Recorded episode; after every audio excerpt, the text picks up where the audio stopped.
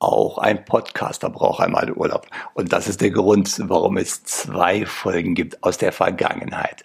Und zwar eine Doppelfolge mit dem Dr. Ewald von Grote zum Thema persönlichkeitsbezogenes Verhandeln. Es war mir eine Freude damals im Jahre 2018 diese Folge aufzunehmen und Sie werden auch gleich hören am Ton. Mein Gott, das klingt ja wie aus der Steinzeit. Inzwischen, wir sind zwei Jahre weiter, inzwischen ist das qualitativ eine ganze Menge besser geworden. Und nehmen Sie das einfach hin als Ausflug in Nostalgie mit einem aber ganz, ganz, ganz aktuellen und immer da währenden, immer präsenten Thema, nämlich persönlichkeitsbezogenes Verhandeln. Freuen Sie sich drauf, diese und die nächste Folge mit Ewald von Grote. Mein Name ist Mario Büstorf und mit mir werden Sie hier in diesem Podcast oder in einem meiner Seminare lernen, was die Körpersprache und vor allem die Mimik Ihres Kunden Ihnen sagt. Und das Ganze natürlich, ohne dass Sie dicke Fachbücher wälzen müssen. Geht es.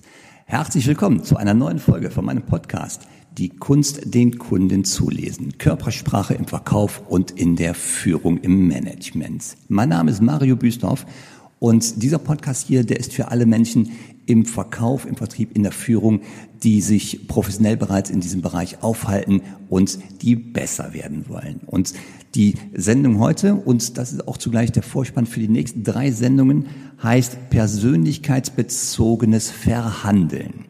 Weil wenn wir besser werden wollen, müssen wir auch an diesen Punkt heran, der heißt Verhandlungen, auf unsere Verhandlungsergebnisse gucken. Und es gibt einen großen Knopf in den Verhandlungen, der massiven Einfluss aufs Ergebnis hat. Und das ist der Punkt persönlichkeitsbezogenes Verhandeln. Das heißt, heute gibt es den Auftakt zu einer Folge von drei Podcasts. Und für dieses Thema, dann haben wir uns natürlich einen Experten dazu genommen. Denn mein Credo, wenn wir besser werden wollen, dann schauen wir nach den Leuten, die wirklich richtig gut sind in ihrem Gebiet, in diesem Gebiet, wo wir von lernen wollen. Und mit diesen Leuten müssen wir reden und schauen, was können wir von diesen lernen. Dazu habe ich heute einen absoluten Experten, Dr. Everhard von Grote. Herr von Grote, wenn ich Ihr Twitter-Profil lese, dann schreiben Sie Psychologe und Politologe, Ex-Polizeiverhandler und Profiler und heute Coach für komplexe und schwierige Verhandlungen und Krisenmanagement. Herr von Grote, herzlich willkommen. Möchten Sie sich kurz vorstellen? Ja, sehr gerne. Ähm, Verhandeln ist in meinem Leben, seitdem ich berufstätig bin, ein ganz wichtiges Thema gewesen und äh, ein Thema, das mir nach wie vor ganz, ganz viel Spaß macht weil es die Schnittstelle zwischen zwei Menschen oder zwischen verschiedenen Menschen beschreibt. Ähm, ich gucke als Psychologe auf das Thema Verhandeln. Ich ähm, schaue darauf, was passiert zwischen den beiden Menschen, die sich da gegenüber sitzen oder den Gruppen von Menschen, die sich gegenüber sitzen und finde es immer wieder hochgradig spannend zu sehen, wie viel auf dieser persönlichen Ebene passiert ähm, und wie viel wir äh, bewegen können, wenn wir diese persönliche Ebene zwischen Menschen gut verstehen und gut gestalten. Ja, das sind, das waren schon ganz viele Stichworte ähm, in wenigen Sätzen. Ich würde ein Stichwort mal eben herausgreifen.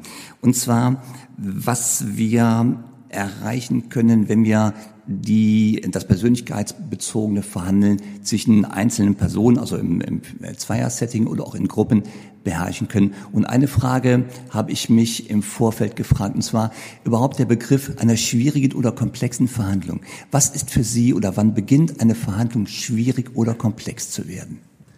Naja, es gibt verschiedene Punkte, an denen Verhandlungen schwierig werden können. Einmal gibt es natürlich inhaltlich extrem schwierige und komplexe Verhandlungen. Das kennt jeder. Ähm, wenn man ein, ein sehr schwieriges Thema miteinander bewegen muss, dann kann die Schwierigkeit darin liegen. Was aber häufiger passiert, ist, dass Verhandlungen in der Sache gar nicht so unlösbar sind, sondern dass es zwischen zwei Menschen einfach nicht richtig passt, die Chemie nicht richtig passt, äh, der Flow nicht richtig sich einstellen mag, dass man sich misstraut, dass man kritisch aufeinander guckt, dass man taktisch miteinander umgeht, dass man das Gefühl hat, der Gegenüber meint es nicht gut mit einem, will einen über den Tisch ziehen, will ein möglichst großes Stück des Kuchens für sich und ähm, uns nur die Krümel übrig lassen. Wenn Misstrauen zwischen den Verhandlungspartnern da ist, wenn es zwischenmenschlich schwierig wird, das sind die Punkte, ähm, wo Verhandeln nochmal diese neue Dimension bekommt, die wir gestalten müssen. Ja, der Punkt Misstrauen. Ich glaube, das ist etwas, was wir im Verkauf, in der Verhandlung, in der Führung ganz oft erleben, dass wir die Gegenseite so einschätzen, dass sie uns wirklich, äh, Sie haben gerade gesagt, dass die Gegenseite den Kuchen isst und wir bekommen die Krümel über. Was ist so für Sie ein Schlüssel, um professionell einzusteigen in solche Verhandlungen? Der Schlüssel ist vor dem Gespräch schon eine Idee davon zu haben, wie mein Verhandlungspartner tickt, was für ein Mensch das ist. Ähm, wir unterstellen unseren Gesprächspartnern ganz oft, dass sie wahrscheinlich so sind wie wir auch, weil wir glauben, Menschen sind eben so, wie ich auch bin. Ähm, das stimmt aber natürlich nur zum Teil, weil Menschen sind sehr verschieden. Das kennen wir auch alles aus unserem privaten Umfeld und dem beruflichen, dass Menschen doch sehr verschieden sind. Je besser ich diese Verschiedenheit vorher in den Griff bekomme, indem ich mir ein gutes Bild davon mache, wie ist denn mein Verhandlungspartner, was ist das für einer und wie schaut der auf mich und wie schaut der auf den Verhandlungsgegenstand, den wir haben. Umso zielgenauer kann ich mein Konzept, wie ich diese Situation gestalten möchte, ähm, erstellen und dann auch umsetzen.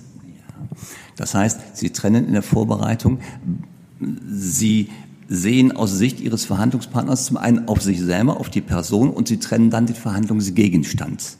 Also Person und Gegenstand trennen sie. Was ist so, wenn Sie auf die Person achten, auf die Persönlichkeit? Was sind da so ähm, erste Pack-Ans, wo Sie die Menschen vielleicht beurteilen können oder wo Sie einschätzen können, wen habe ich denn da vor mir?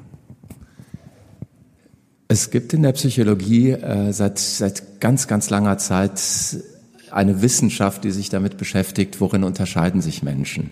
Das ist die Persönlichkeitspsychologie, die sich zur Aufgabe gemacht hat, eben diese Unterschiede zwischen Menschen zu beschreiben und handhabbarer zu machen. Und das ist quasi die Werkzeugkiste, die ich öffne und äh, in die ich hineinschaue und meine Werkzeuge herausnehme, wenn ich mir im Vorfeld Gedanken darüber mache, wie ein bestimmter Verhandlungspartner wohl psychologisch tickt, äh, um dann äh, entsprechend Ableitungen treffen zu können, wie sollte man die Kommunikation mit dieser Person gestalten. Und es sind, es ist kein Zauberwerk, es ist einfach nur eine intensive und feine Beobachtung des Gegenübers. Und die fängt für mich nicht an, wenn ich in den Raum komme, sondern schon weit, weit vorher. Die meisten Menschen sind ja in gewisser Weise öffentlich. Also wir finden im Internet Informationen, wir finden eine private Homepage, wir finden ein, ein Xing-Profil, ein LinkedIn-Profil, äh, ein Twitter-Account, wir finden ähm, einen Artikel, den mal jemand geschrieben hat, wir finden auf der Unternehmenswebseite Informationen, wir finden Bilder, wir finden in aller Regel über die meisten Verhandlungspartner irgendetwas. Und nicht zu vernachlässigen, wir kennen ganz oft Menschen, die diesen Menschen kennen, mit dem wir denn verhandeln. Und die können wir fragen, von denen können wir uns erzählen lassen. Was sind deine Erfahrungen? Wie, wie ist der so? Wie hast du ihn erlebt? Wie war der? Wie lief das Gespräch? An welchen Stellen hat er wie reagiert? Das alles sind die Informationsquellen, die ich nutze vor dem Gespräch, weit vor dem Gespräch, um mir Gedanken zu machen, wie sehe ich denn diesen Menschen? Faszinierend, weil es gibt ja auf der Welt, ich habe jetzt nicht die genaue Zahl, aber plus minus gibt es sieben Milliarden Menschen auf der Welt. Aber ich glaube, in der Persönlichkeitspsychologie kann man diese Menschen, also wissenschaftlich fundiert, einteilen in bestimmte, wie nennt man es, Typen, Stile, Kategorien. Und wie viele wären das ungefähr, die ich denn da zur Auswahl hätte? Das hängt von dem äh, Werkzeug ab, das ich aus meiner Werkzeugkiste nehme. Es gibt verschiedene. Es gibt ähm, gute Modelle, die fünf verschiedene Persönlichkeitsstile beschreiben, die sogenannten Big Five, die in der Psychologie ähm, seit den 60er, 70er Jahren des letzten Jahrhunderts sehr gut erforscht sind. Es gibt ein differenzierteres Modell, das ich sehr gerne nutze, das 13 verschiedene Stile der Persönlichkeit unterscheidet. Was wir heute im Trainingsbereich oft haben, und das werden einige Ihrer Hörer erlebt haben, die im Vertrieb unterwegs sind, sind Modelle, die mit vier unterschiedlichen Stilen oder Typen auskommen. Das ist mir etwas zu wenig. Ähm, das mag für den ein oder anderen Anwendungsfall reichen, aber wenn wir Verhandlungen haben, wo wirklich viel auf dem Tisch liegt, dann sollten wir feineres Werkzeug benutzen und nicht das grobe Werkzeug, weil wir mit dem feineren Werkzeug viel, viel bessere Ergebnisse bekommen und auch viel mehr Pack anbekommen. Was mache ich denn jetzt mit dem, was ich da gefunden habe? Was bedeutet das praktisch? Da ist ein Modell, das feiner ist, wie unser Modell der Stile der Persönlichkeit, sehr viel handlungsleitender. Das heißt, ähm, wenn ich mal ganz kurz Fazit ziehe bis hierhin, es gibt zwischen fünf und dreizehn ähm, Kategorien, wenn ich so nennen darf, in die ich die Menschen einteilen könnte aus der Persönlichkeitspsychologie, je nachdem, wie fein ich vorgehen möchte. Sie, ja, direkt, direkt ja. unterbrechen? Ja, es ist, das Bild ist nicht, dass es einzelne Kategorien sind. Schublade auf, Person rein, Schublade zu, da ist er. Sondern das Modell ist, dass wir alle von nahezu allen Kategorien Teile haben werden. Das Modell ist, wir schauen danach, wie viel von der Kategorie zum Beispiel dominant hat denn der Herr Müller oder die Frau Meier? Wie viel von der Persönlichkeitskategorie Narzissmus hat denn der Herr Müller oder die Frau Meier? Wie gewissenhaft ist denn dieser Mensch?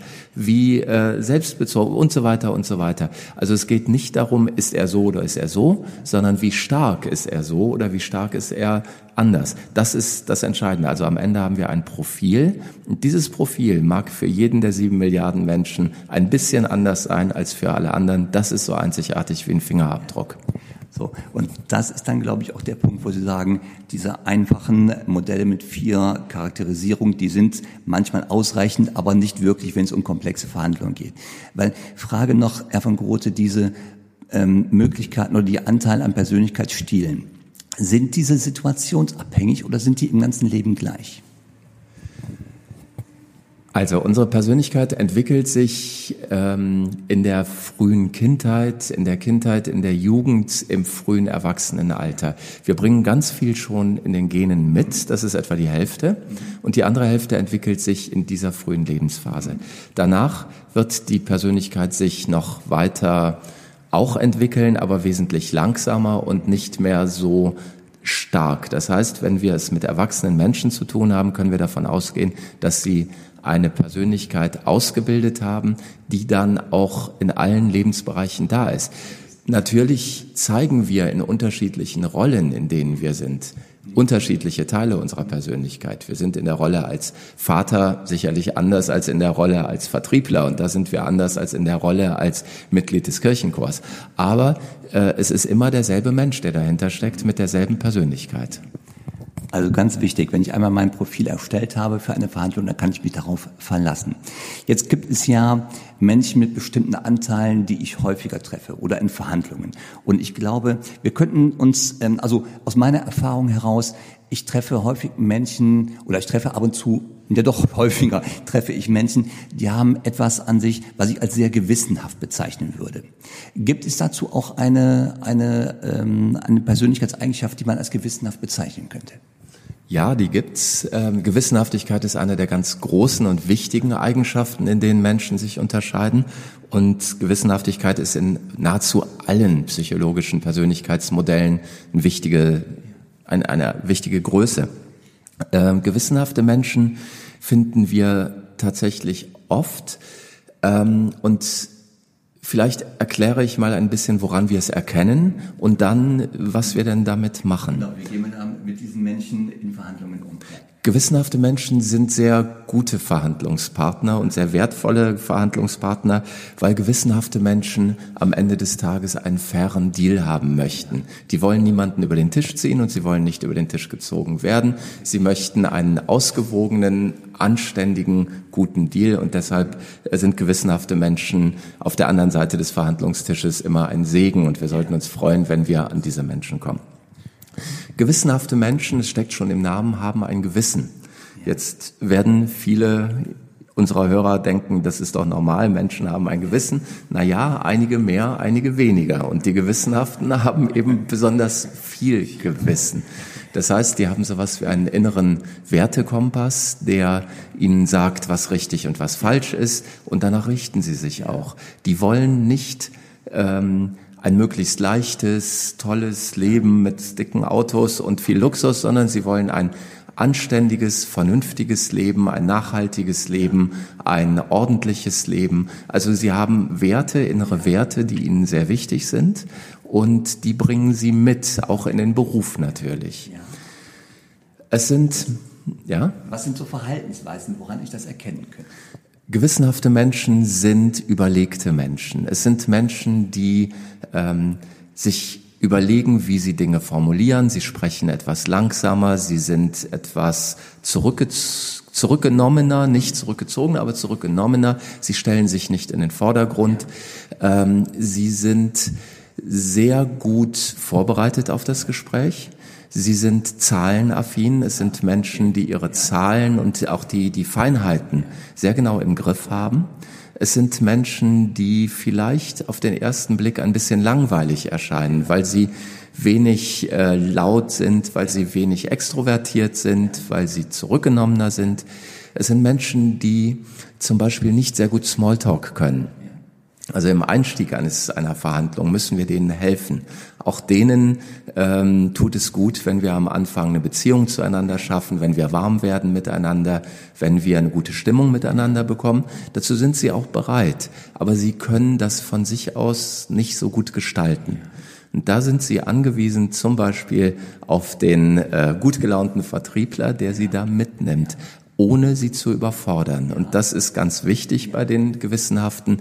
Die möchten nicht ähm, überfordert werden emotional, sie möchten nicht angekumpelt werden, sie möchten nicht äh, äh irgendwie ähm, zu persönlich angegangen werden, sondern sie möchten, dass man freundlich, ähm, wertschätzend, höflich zu ihnen ist und vielleicht ein bisschen mehr Temperament und ein bisschen mehr Lebhaftigkeit mitbringt, als sie selber haben.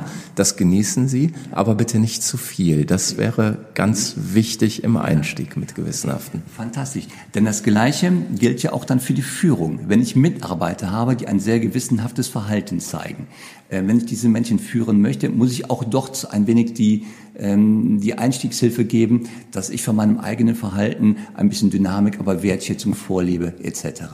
Das heißt, ähm, im Management, wenn ich gewissenhafte Mitarbeiter habe, wie auch im Vertrieb, wenn ich also gewissenhafte oder Menschen mit gewissenhaften äh, Verhaltensweisen in der Verhandlung habe. Okay, prima. Ja, ähm, und in der Führung finde ich es fast noch wichtiger, sich Gedanken zu machen, wo setze ich diesen gewissenhaften Menschen ein? Weil ich werde aus diesem gewissenhaften Menschen keinen Vollblutvertriebler machen.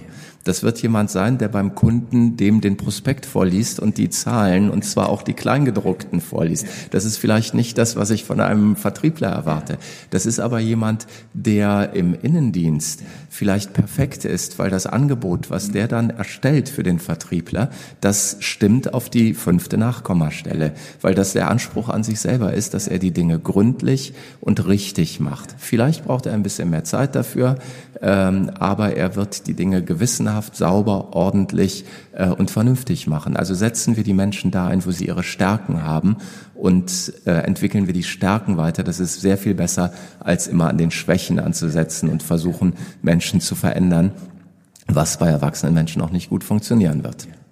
Wenn wir jetzt auf die Verhandlung noch einmal kommen und Ihr Steckenpferd sind ja, und Sie haben auch so einen Nachsatz in Ihrem Twitter-Profil, Sie sind heute Coach und Trainer im eigenen Unternehmen, wenn es um komplexe und, also und oder schwierige Verhandlungen geht. Was ist denn, wenn Sie in Ihrem Verhandlungs, sagt man Partner oder Gegner oder auf der anderen Seite gegenüber, gegenüber ganz wertschätzend in Ihrem Verhandlungspartner oder Verhandlungsgegenüber, wenn Sie dort einen gewissenhaften Menschen entdecken? Löst das ein bisschen Freude aus? Bei mir ja, das ist aber von Person zu Person unterschiedlich. Wir mögen es normalerweise, wenn uns unser Verhandlungspartner ähnlich ist. Wir alle mögen Ähnlichkeit. Ähm, Und weil ich selber durchaus auch gewissenhafte Teile habe, freue ich mich immer, wenn ich gewissenhafte Gegenüber habe. Das mag bei jemandem, der ganz anders tickt, vielleicht anders sein. Der mag vielleicht ein bisschen genervt sein, weil was passieren wird am Verhandlungstisch mit einem Gewissenhaften ist, dass äh, Erbsen gezählt werden und Haare gespalten werden. Ähm, das kann man nervig finden, das kann man aber auch als, als, als Chance nehmen und sagen, dafür ist der Vertrag hinterher ein Vertrag, der hält. Und das ist dann wieder das Gute. Ja. Okay. Mhm. Wunderbar. Jetzt hatten Sie gerade gesagt, es gibt auch andere Menschen. Jemand, der mir zum Beispiel spontan einfällt, ist äh, ein Mensch mit einem sehr dominanten Verhalten. Ist das auch jemand, den Sie als dominant in der Persönlichkeitspsychologie bezeichnen würden, mit, mit dominanten Anteilen? Ja, dominante Menschen finden wir vergleichsweise oft am Verhandlungstisch, weil das eine Tätigkeit ist, die dominante Menschen auch mögen. Dominante verhandeln gern. Ähm, zum dominanten Persönlichkeitsstil ist zu sagen, dass dominante Menschen ähm, das zu einem ordentlichen Teil schon mit in die Wiege gelegt bekommen. Also das ist, hatte einen großen genetischen Anteil, dieser Persönlichkeitsstil. Das gibt's im Tierreich ganz genauso. Also sie, äh, wer Hunde hat, kennt das, äh, dass sie schon bei den Welpen in der Welpenkiste sehen, wer Chef in der Welpenkiste ist. Also Rudeltiere bringen das mit, dass ein gewisser Anteil vor allen Dingen der männlichen Rudeltiere ähm, das genetisch relativ stark hat, weil ein Rudel eben immer Führung braucht. Dominante Menschen sind Menschen, die sich für diese Führung zur Verfügung stellen, die Spaß daran haben, Freude daran haben, das Rudel zu führen, die Freude daran haben, Verantwortung zu übernehmen, da auch keine äh, Probleme mit haben, sondern diese Situation wünschen und ähm, schaffen. Ähm, es sind Menschen, die es in vorgesetzten Funktionen zieht und damit auch Menschen, die am Verhandlungstisch sitzen, wenn größere äh, Deals auf dem Tisch liegen natürlich. Es sind Menschen, die gestalten wollen, die voranbringen wollen, die wollen, dass sich die Dinge bewegen äh, und die äh, gewinnen wollen. Und das macht sie am Verhandlungstisch natürlich auch ein bisschen problematisch, weil sie eine Verhandlung äh, auch als eine Art Wettkampf verstehen, indem sie natürlich als Gewinner hervorgehen wollen. Und äh, das müssen wir gestalten. Ja, äh, gestalten ist das Stichwort. Wie würden Sie eine solche Verhandlung gestalten? Ich würde mir viel Gedanken darum machen, wie ich den Frame, den Rahmen um diese Verhandlung so setzen kann, dass wir nicht gegeneinander kämpfen, sondern miteinander kämpfen. Ähm, der ähm, Kunde von mir, dem ich etwas verkaufen möchte, ähm, sieht diese Verhandlung vielleicht, wenn wir einen dominanten Menschen auf der anderen Seite sitzen haben, als Preisverhandlung und kämpft mit mir um den Preis und es wird Gewinner und Verlierer geben. Wenn ich diesen Frame so lasse, dann ist die Frage oder die Gefahr eben da, dass ich hinterher der Verlierer bin. Also würde ich versuchen, den Frame zu verändern und ihm zu sagen, wir kämpfen gemeinsam an dem Markt da draußen. Du kämpfst mit deinem Produkt an dem Markt und du brauchst Verbündete in diesem Kampf. Und deshalb sitze ich hier, weil das, was ich dir zuliefere, ist das Beste, was du kriegst. Ich bin dein Verbündeter. Verbündete sind nicht immer die besten Freunde. Verbündeten haben nicht immer dieselben Interessen. Verbündete sind, sind eine Zweckgemeinschaft. Ähm, und Verbündete sind manchmal auch nervig. Äh, ich glaube, Churchill sagte mal, das Einzige, was schlimmer ist, als mit Verbündeten zu kämpfen, ist, ohne Verbündete zu kämpfen. Also wir brauchen Verbündete. Deshalb bin ich jetzt hier. Ich bin dein Verbündeter. Ich koste Geld. Gar nicht wenig, aber dafür bin ich der beste Verbündete, den du dir vorstellen kannst, um deinen Kampf da draußen zu gewinnen. Das muss der Frame sein. Wenn wir das schaffen, den Rahmen zu setzen, dass wir Schulter an Schulter miteinander gegen einen Dritten zu Felde ziehen, dann bin ich wesentlich weiter mit einem Dominanten, als wenn ich mich auf das Spiel wir gegeneinander einlasse. Das heißt, die Frage nach der Motivation, was ist die Motivation hinter dieser Kaufabsicht, das ist eigentlich die führende Frage. Finde die Motivation heraus und du hast eine Gelegenheit, den Frame zu verändern, nämlich in die gleiche Stoßrichtung zu gehen. Und ähm, das wäre ein ganz anderes abendfüllendes Thema. Wie komme ich denn an die Motivation ran? Das können wir jetzt leider nicht machen in diesem Podcast. Was wir bis jetzt gemacht haben, wir haben uns darüber unterhalten, grundlegend die Persönlichkeitspsychologie. Es gibt Modelle, die sind, ähm, die kommen mit vier Möglichkeiten aus, die sind aber in häufig, also häufig im Verhandeln zu kurz gesprungen, weil jeder Mensch Persönlichkeitsanteile hat, die ich ein bisschen vielschichtiger an, äh, mir vorher anschauen muss. Und wir haben jetzt zwei uns davon herausgenommen. Der eine war der Gewissenhafte und der andere war der Dominante. Das ist für diesen Podcast ähm, schon ziemlich viel gewesen. Wir werden einen zweiten Teil machen, wo wir uns dann zwei andere anschauen werden. Wir könnten zum Beispiel einen wachsamen Menschen nehmen, ein wachsames Verhalten und wir könnten einen Menschen nehmen mit sehr vielen narzisstischen Verhaltensweisen. Das würden wir als Ausblick für den nächsten Podcast nehmen. Jetzt ist noch ein Punkt, der ist mir wichtig, Herr von Grote. Sie sind selber Trainer für komplexe und schwierige Situationen. Könnten Sie ganz kurz uns bitte ein Beispiel geben, was aus Ihrer Sicht eine Verhandlung ist, in der Sie beginnen würden, Menschen zu trainieren? Ja, ähm, ich möchte es ein bisschen verschieben. Trainer, ja, natürlich führe ich auch Trainings durch dazu, aber eigentlich verstehe ich mich mehr als Coach für solche Verhandlungen. Ähm, wir beraten oft unsere Kunden, wenn entweder sehr, sehr viel Geld auf dem Tisch liegt bei Verhandlungen das, das kommt auf die Branche an, das kommt auf den, auf den einzelnen Fall an. Ähm, wir haben im Moment äh, zwei Verhandlungen, wo es ja Milliardenbeträge sind am Ende des Tages. Das ist wirklich sehr, sehr viel Geld. Es geht auch äh, bescheidener. Es kommt halt darauf an, was gerade ist.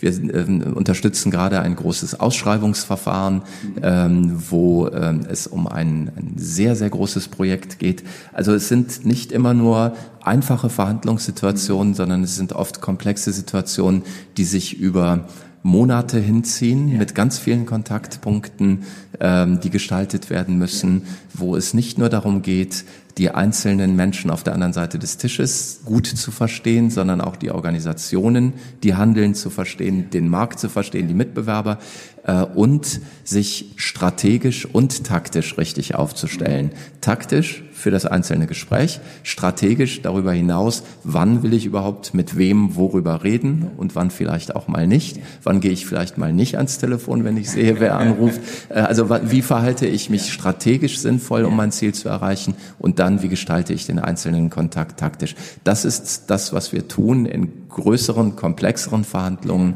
unsere Kunden zu begleiten auf diesem Weg und äh, Gedanken zu äh, ventilieren und zu überlegen, wie können wir Dinge anders oder besser anpacken. Äh, das ist das, was wir tun. Das ist faszinierend. Und wer jetzt sagt, Mensch, der Herr von Grote, der könnte mich unterstützen in meinem Unternehmen, der hat die Möglichkeit, mit Ihnen in Kontakt zu treten. Sie haben einen Twitter-Kanal, richtig? Ja, ja. richtig. Der heißt ähm, äh, also Eds Everhard unterstrich von Grote. Nur Grote. Nur Grote heißt er. Das machen wir gleich nochmal in die Shownotes rein. Ganz korrekt, auch ähm, damit ich die Schreibweise richtig hat, der es haben möchte.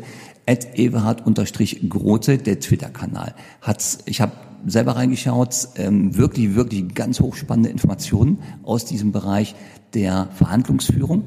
Und äh, darüber hinaus, hätten Sie noch eine Empfehlung, wie man mit Ihnen in Kontakt treten kann? Also Sie finden mich ganz leicht, wenn Sie mich googeln. Das ist kein großes Problem. Ähm, von Grote Dombach heißt meine Firma, mit der ich äh, am Markt vertreten bin. Und auch die finden Sie ganz einfach äh, über Google. Und da finden Sie alle Kontaktmöglichkeiten.